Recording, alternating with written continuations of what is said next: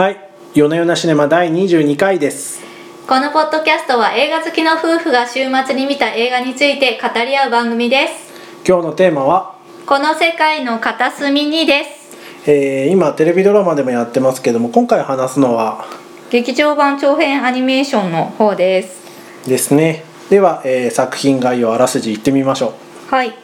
河野文雄の同名コミックをマイマイシンコと千年の魔法の片渕素直監督が映画化昭和18年広島から呉に嫁いできた主人公鈴が戦時中の困難の中で工夫を凝らしながら毎日を豊かに生きる姿を描きます、うん。鈴を声優初挑戦のノンあの能年玲奈さん。から改名した能年ちゃんさんが演じています、えー口コミで評判が広がり観客数130万人を動員するロングランヒットになりましたううん国内外でも大変評価されている作品でしてアヌシー国際アニメーション映画祭長編コンペティション審査員賞日本アカデミー賞最優秀アニメーション作品作品賞などを受賞しております。こうん。れ「君の名は」を抑えての受賞なのうでん。なるほ大事ですどね。はい、うーん。いやーでもこれあれですよね。クラウドファンディングで最初お金を集めたってあそうなんですよ。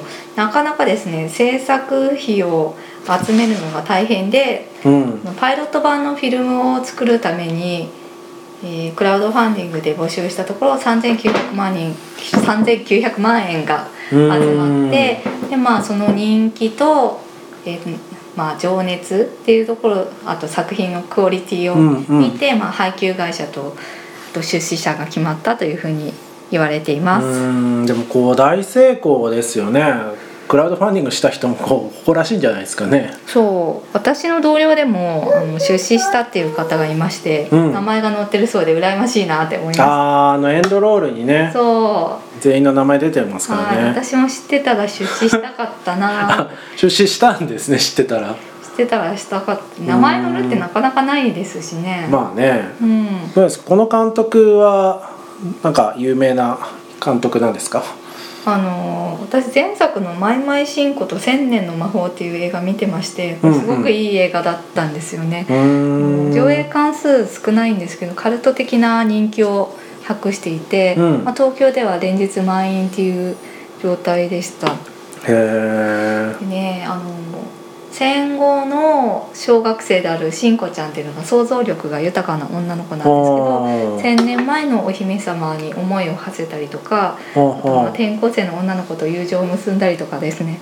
そういうお話なんですけどうんうん。あの描写はとにかく細かくて通常の映画であればまあはしょってしまうような日常の動作をすごく丁寧に描いてる作品なんですよね。でそれを見ていて自分の小学校時代もあの臭い木れの中でこんな匂いを嗅いだなとかうん。一人であの家にいる間に防音と時計の音を聞いたなとかうん。そういった体験が蘇ってくるようなアニメーションなんだけれどもとてもリアリティを持った作品になっていてこれはすごくいい映画だったなって思う。うんなんかその辺の描写の細かさっていうのは今回のにも通じますねそうですね。で監督さんがこの漫画版の方の原作を読んでこの作品であれば自分のやりたいことが実現できそうだと思って、うえー、んとこの原作の、えー原作者である河野文雄さんに手紙を送ったことからスタートをしていると。手紙。はい、で河野文雄さんもですねう、ん。えー、とこの片渕素直監督がアニメシリーズで「名犬ラッシー」っていうのをやっていたんですけど名犬ラッシーってあの名犬ラッシーですか？そうです。あの犬犬ですよね。犬の。まあそれは犬ですよね。はあ、はで河野文雄さんはそのラッシーが大好きであうん。で将来はこういうものを作る人になりたいと思っていたんですって。へえで、えー、とその片渕素直監督から手紙が直々に来たってお。言って嬉しすぎてその手紙を枕の下に入れて寝たと。本当ですかそれ。っっていうふうにていうのまあさっき書いてあるんですね。書いてあったんでへえっていうぐらいなんですよ。へなのでえ相思相愛の二人が作り出した、あそれははいいいいい出会いだったですね。そうですね。はい、うん。まさに運命的な原作とかなり特徴的な絵ですよねはい。この漫画を、はい。手手がでかいなと思った。あーあそれ河野さんの原作がそうなんですよね。最初そうですね。あのもともとそういう書き方なんですけど手足がでかアニメのスタッフってこれ書くの大変だなって見てて思いましたね。ちょっと難しいですよね。あの下手すればデッサン狂いみたいになっちゃうあそうそう。ちょちょっと絵が下手なんじゃないかぐらい最初思った思っちゃうんでなかなかこのバランスが難しいとこなんですけどそこをこうまあそれねあまり本質筋じゃないですけどはい。いやでもなんかそのね原作の世界観を再現するっていう意味ではね、うん大事ですからね。うん、なるほどね。はい。これねあの戦時中の作品戦時中の物語だっていうことで敬遠しちゃう方も多いと思うんですけど。ああもう私もねそう思ってました。結構ねどうせ悲しい気持ちにどうせっつうのもなんですけど、うん。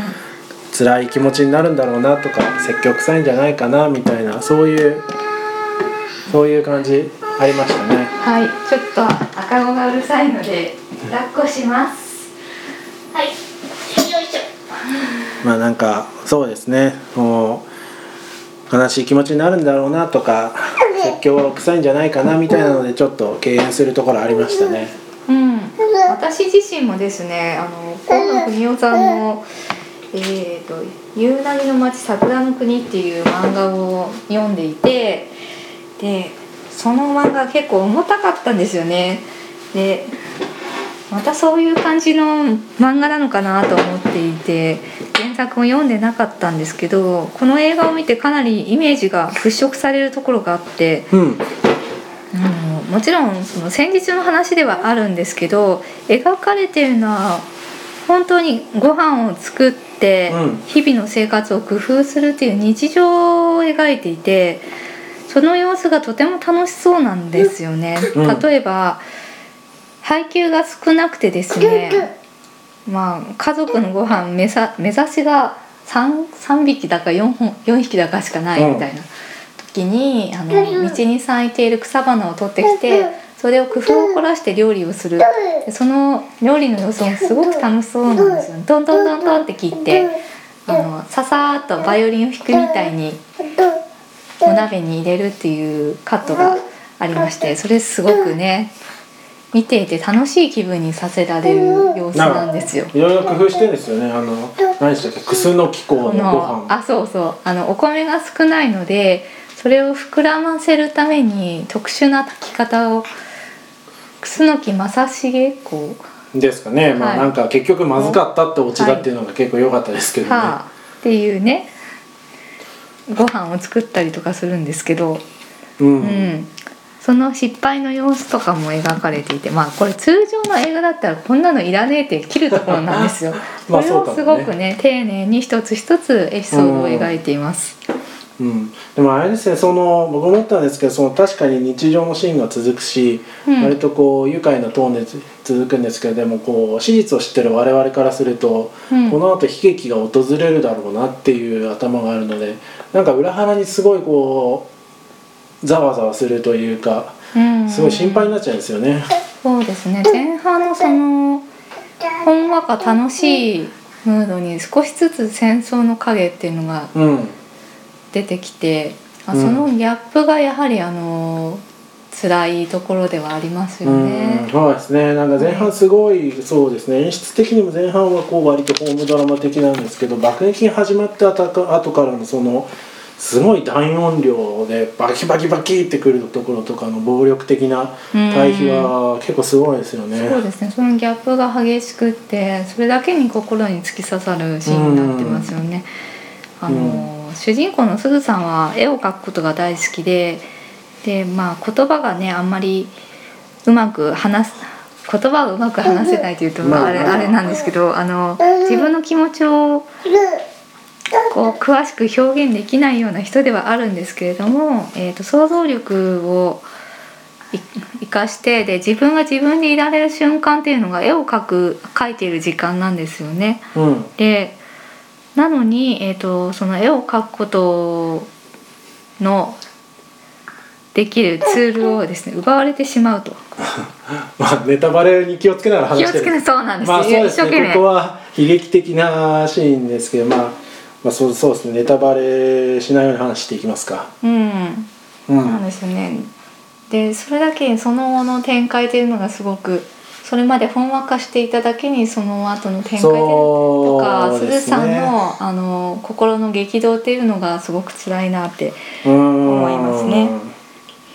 そうですね。ただあのいろん戦争でいろんなものを奪われた後もですね鈴さんをはじめ、えー、と人々の生活っていうのは続いていって、うん。えー玉音放送が流れたその日の夜も各家庭からあのご飯を炊く白い煙が上がっていくっていうのがあるんですけど、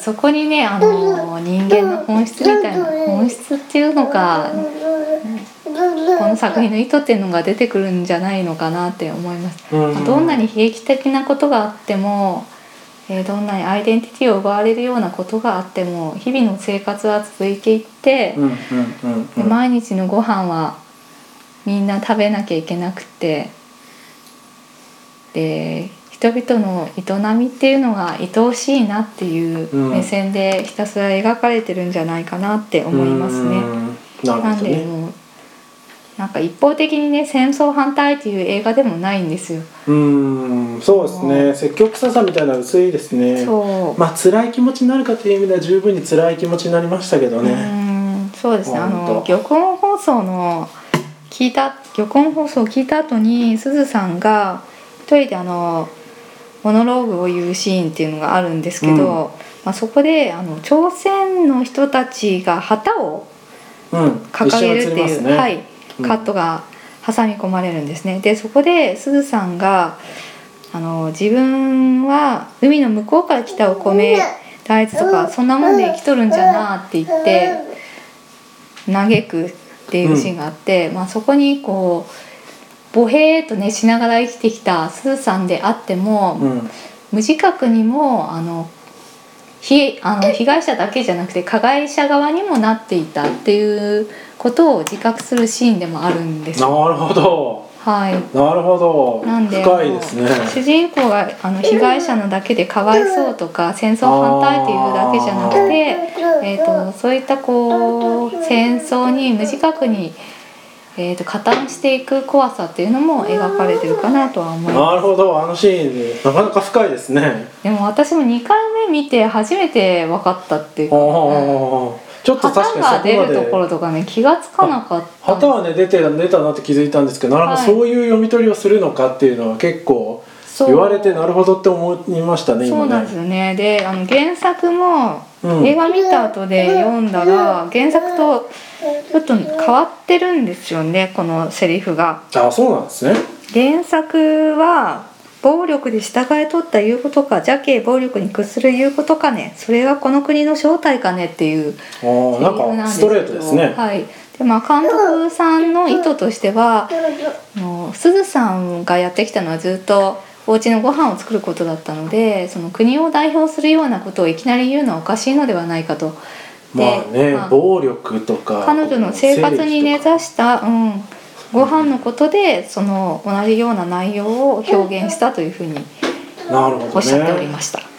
うーん確かになんか暴力をしているっていう実感が薄そうですよねそそうのあもう薄そうっていうかなかったと思いますしでそこで初めて自分たちがどんなふうに思われていたのかっていう自分の加害性に気づくっていうカットシーンでもあるのではないかと思います。そもそも何のために戦争してるんだっけっていうのがあんまり分かってない感じがしますよね。気づいてないかもね。そうかもね。うんうん。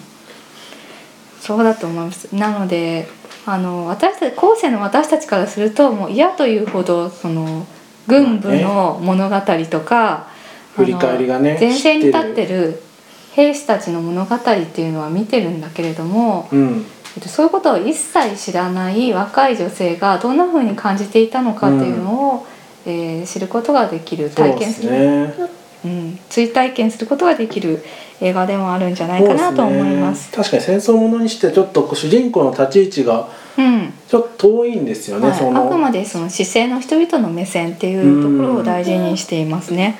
原爆のシーンとかもね原爆の直下ではなくてなんか光ったぐらいのねちょっと遠いところからそうなんです見てるっていよう。あ我々の側からするとね後からあれは原爆でそう射能だとかっていうの分かってるんだけど見た最初に見た人たちは見たことがないものなわけですから、なんか光った。じゃああの雲はとかなんか爆撃でいろんなものが飛んできたぞって。うん。広島は大変だから助けに行こうって言って。わらじを。わらじを編んでなんか届けに行くんですけどやめとけって思うわけです。うん。わらじとか役に立たないからって思うんですけど。そうですね。でもなんか逆にリアリティありますよねああいうああいうのがね。うん、そう。その辺もねすごく参考になる。でそういった史実を、えー監督さんがもう徹底的にリサーチをしてあのんこの映画の中に組み込んでいるそうで、まあ、爆撃の日にちとかもですね、えっと、全部本当の日にちでどんな爆弾が落ちたのかっていうのも全部調べて作品にしているそうです。あーまあね、うん。ああいった作品はねちょっと史実であったらちょっとうん。ね後々問題になりますしね。本当にあの本とかあの資過去の資料を集めて、うん。あとは、まあ、当時にいそこのクレーヌにいた人たちっていうのにも、えーリサーチでインタビューしに行って、うん。うん、どんな人たちがいたのかっていうのも全部反映して作ってるそうです。へえなるほどね、うん、うん、印象に残ったシーンありますか？あ私ですか、はい私はあれですねあの戦闘機が飛んでくるところではい。あのお父さんが「わしらの2,000馬力がええ音しとる」っていうシーンがあ まあちょいシーンなんですけど、はい。私的には印象に残りましたねおどうして？それはあの最近こう、まあ、失敗の本質というのを読んでおりまして、はいまあ、ですのでちょっと脱線しますとこの夏休みは、うんまあこの映画を見ていただいて、うん失敗の本質を読んでいただくっていうのを 私はおすすめしたいなと。うん、あの失敗の本質についてじゃあ詳しく。いやまあなまあ詳しくは詳しくは失敗の本質を読んでいただくというのでいいと思うんですけどはい。まあなんか？あのーまあ、戦争でなんで負けたかっていうのを分析した本でして、まあ、結局そのさ日本軍は初期のあの、まあ、大きな戦艦で勝つとかそういった成功体験にとらわれて戦局戦術の変化に対応できなかったみたいな話なんですね。うんであのわしらの2,000馬力がってこう無邪気に「ああ、ね、500馬力からここまで来たんだ」って言ってこう無邪気に空を見上げて、うん。でお父さんとあの小さい娘がうん「敵は何馬力なの?」って聞くんですけど答えがない。答えない。答えないのか答えられないのか分かんないですけど答えが出てこなくて結局こう無邪気に2,000馬力まで行ったんだがなんか戦局に大きな変化をもたらせなかったっていうのを後からまあいろいろ知っているとすごい切ないなって思いましたね。まあお父さんが答えなかったらその前に倒れちゃったからなんですけど、倒れちゃったからなんですかね。うんだと思うけど。答えを持っていまあでたのがもそういうふうにこう当時のあの今でもガラケーの技術を一生懸命磨いてたけど後からやってきた iPhone と Android に全てのしかっさらわれたっていうのと似てますよね。まあまあ、まあそうそう。かな。なんかマーケットが求めてるものと違うものを出し一生懸命頑張ってたみたいな。まあそそういうことですよね。まあそうかもしれないですね。まあでもあれですね、まあ、言わんと 言わんとしてるというのは、はい。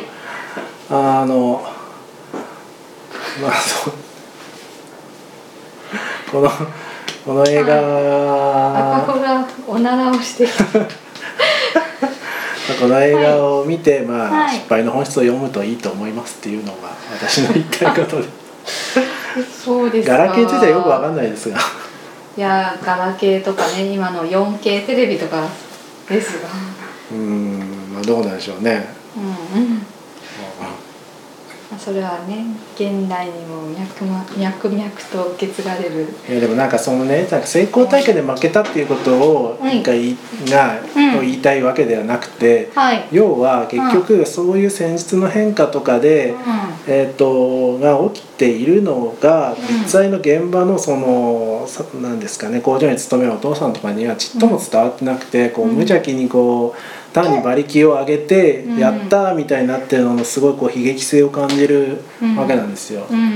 なんかなんでやっぱりその別にこういう見方がいいというわけじゃないですけどその戦争をほとんどそのさっき目的が何なのかも分かってないんじゃないかみたいな話がありましたけど結局その戦艦を見てねうん。あれは東洋一の戦艦だ2,000何百人乗ってるんだって言ってこう無邪気に喜んでいたりするのが何ですかねこう情報の伝わってなさと言いますか後から見るとこうだったんだけどっていうのはずるいんですけど。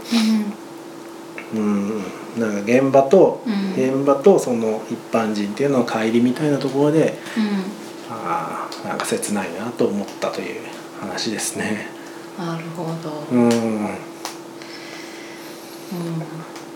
あんまり本筋じゃないですけど。うん前線の兵士である水原さんっはいはいはいはい。ていうあの青葉に乗ってるすずさん人ですね。の。ね、はい、幼なじみが、えーと海軍に入って青葉っていう戦艦に乗ってるんですけど、水原さんはまあ戦争の前線に出ていて、うん。まあ、そこをこう裸で感じてるわけです、そうですね。このままだと日本を負けるともうすぐ自分は死ぬことになるっていううん。のは分かっていると。うん。でその水原さんが鈴にはいつまでもお前は戦争と離れたところにいてくれと。うん。普通でいてくれっていうシーンがあるんですけどそこもこう長が切ないなって。うーんまあそうですね。青葉がなんか何回か撃沈されようとしして3回ぐらい的に撃沈されようとして命からがら呉にまで戻ってきて、うん。最後はこう進むことができない走行することができないんで単に対空砲台として使っていて最後爆撃でそのままあそこの呉の港で沈むっていうようなものらしくて、まあ傾いてたの。そうそうそうそう最終的にはこうそのままあのまま着底しちゃうらしいんですね。そうか、うん。そういうことだったそうそう。なんかその青葉の戦艦はなんかポスタービジュアルとかにも使われてるみたいで。えこの映画の？そうそうそう。だからえそうだった？みたいですよ。なので、結構なんか象徴的に監督としては象徴的に使ってるみたいですねん？どういう象徴として？いやーどうなんでしょうね。そこはまあ読み取ってって感じですけど いけど、えー。いやでもなんか帰ってきただからこう、うん。青葉って何度か出撃して3回ぐらいやられても帰ってきて、まあ、最後はクレでやられてしまうと、うん。うんでそのあれに乗ってるのってあの幼なじみのうん。水,、水原さん。水原さんで彼も戦地に行って、まあ、命からがらうん。帰ってくるじゃないですか、あとあれの鳥？鳥詐欺？あ詐欺ね。詐欺、あれもこうね南のとところから行って帰ってくるみたいな、うん、そういう行って帰ってくるみたいなものの象徴なんじゃないですかね。うーん。なるほど。深い読みが。まあ。そうかそのあたりはもう少し深読みしてみたいですね。そうですね。うんえー話変わりますが、はい。あの白木凛さんという遊郭に勤める女性いるじゃないですか。あの遊郭だかどうかだかは僕一回目見ただけで分かんなかったですけどねそもそも、ああなるほど、うん。で遊郭っぽいなって一瞬最後分かるっていう。うん、うん。あとあのエンドロールのところでその凛さんとおぼしきあと最初に座敷わらしみたいなのが出てくるじゃないですか。あはいはい座敷わらし出てきますコールね凛さんだみたいな感じの漫画が出てくるんですあけど。僕あれなんかもうクラウドファンディングの名前も名前を追ってたんで。そうか。そっちか。確かに下で何らか物語が繰り広げられてるんだ、えーじゃあもう一回見てもう一回見ますエンドロールが。はい。はい、なんですけど、えーとまあ、そこであのリンさんの反省みたいなのが出てくるんですけど、うん。えー、とそのリンさんのエピソードが原作では結構長くて、うん。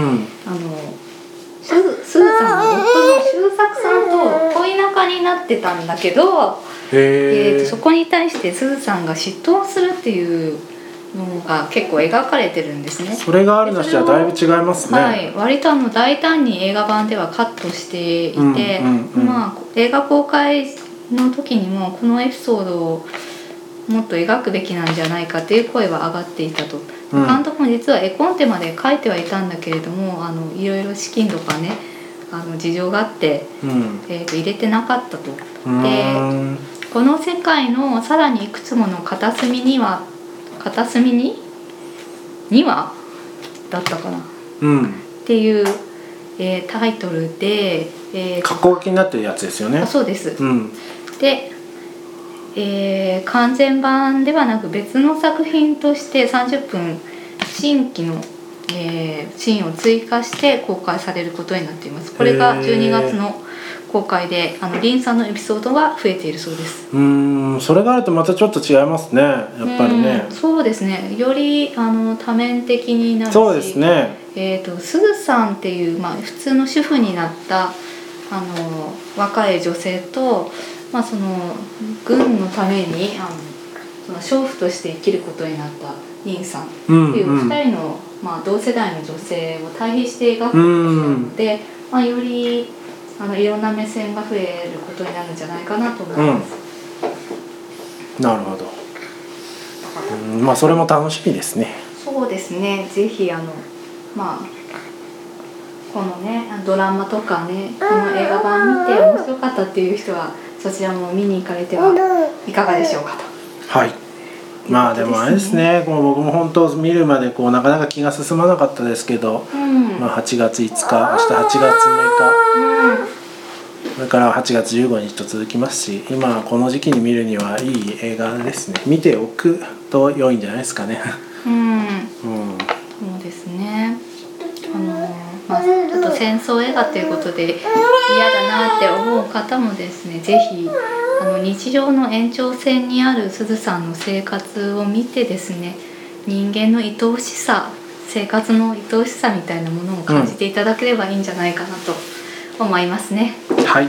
じゃあ今週はこんなところですかね。はい。なんか言いに言い残したことありますか？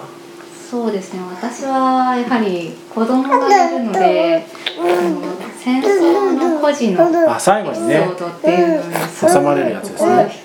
惹かれましたね。